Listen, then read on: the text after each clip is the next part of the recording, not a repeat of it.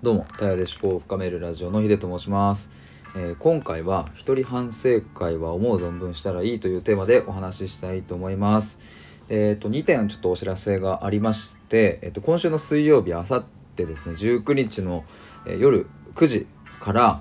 え定期ライブをやるんですけれどもそのテーマが僕のちょっと高校時代の、えー、と話野球部の話をしようかと思いましてでなかなかその野球部はですね結構厳しかったので、まあ、今思うと笑い話みたいなものも、まあ、あるかなと思って、まあ、そんな話をしますので、えー今回は、えーそんな感じですっていうのと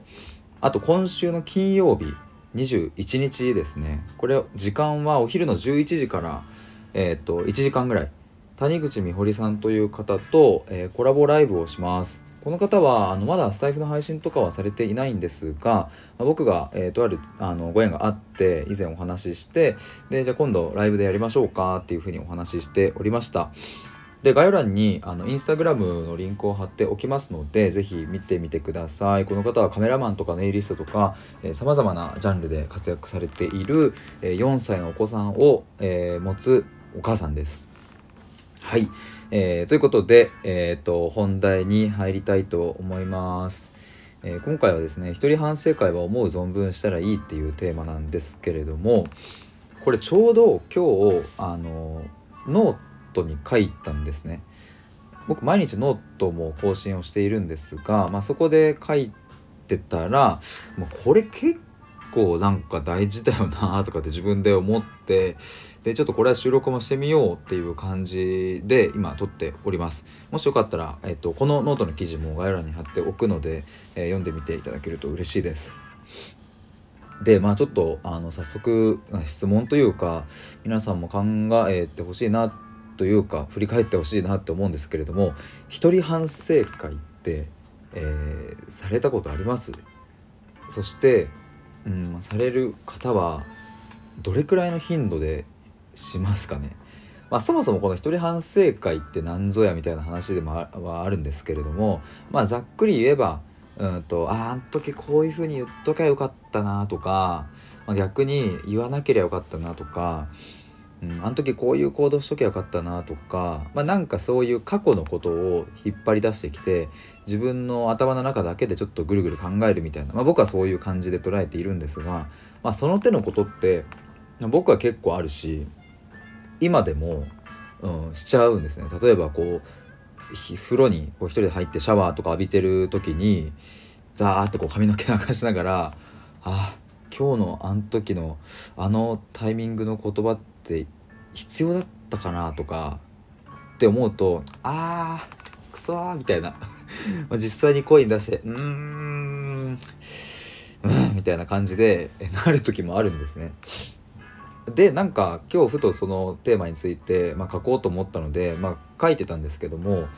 まあ記事を書きながらなんか自分もこう考えていくとなんかいろいろ気づきがあって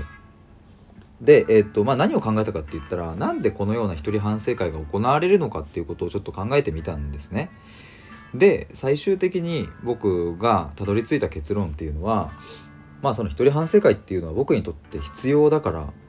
ただ無意識的にやっちゃってるっていうことだと思いました。まあ、これ具体的にどういうことかというとですねあの、まあ、もちろんねその一人反省会をしてる時って、まあ、あんまいい気分はしていないんですけれどもそれをすることによってこう自分の中でのこう思考整理だったり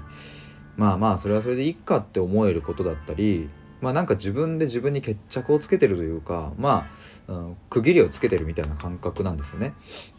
まあそしてこ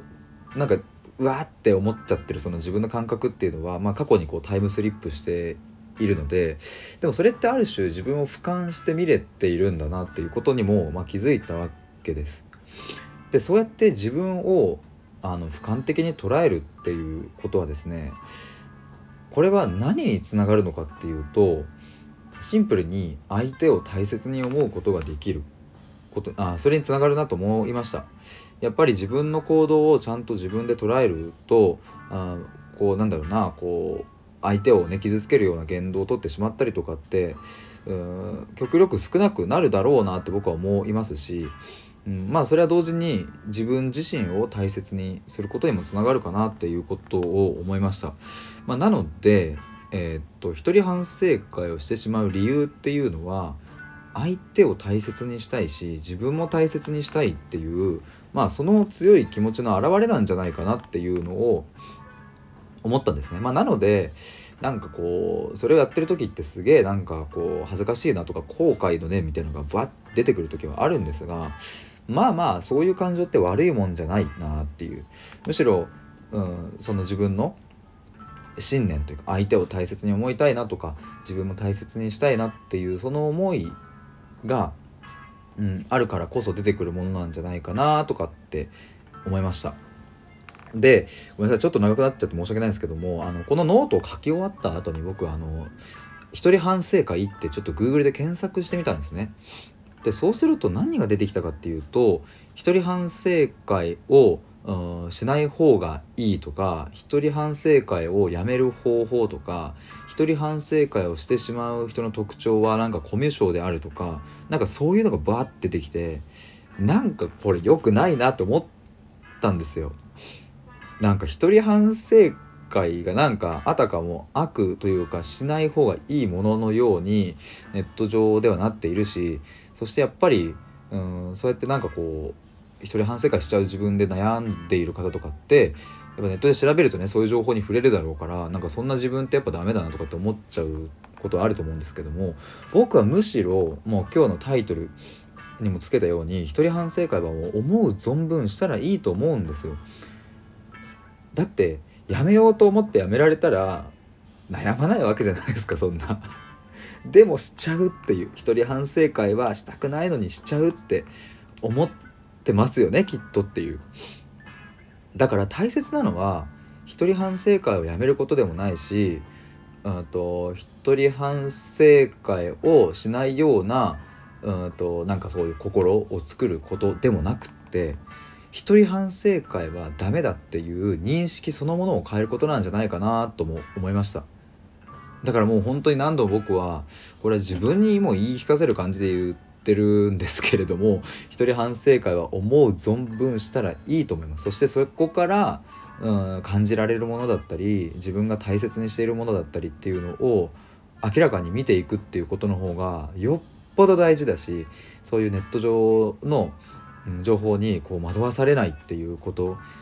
こっちの方が何倍も何倍も大切なものだなっていうことを思いました。ちょっと今回は長くなっちゃって、えー、申し訳ないんですがなんかそういうのを結構強く今日は感じたので、えーと、その思いの丈を話してみました。ということで今回は一人反省会は思う存分したらいいというテーマでお話しいたしました。以上です。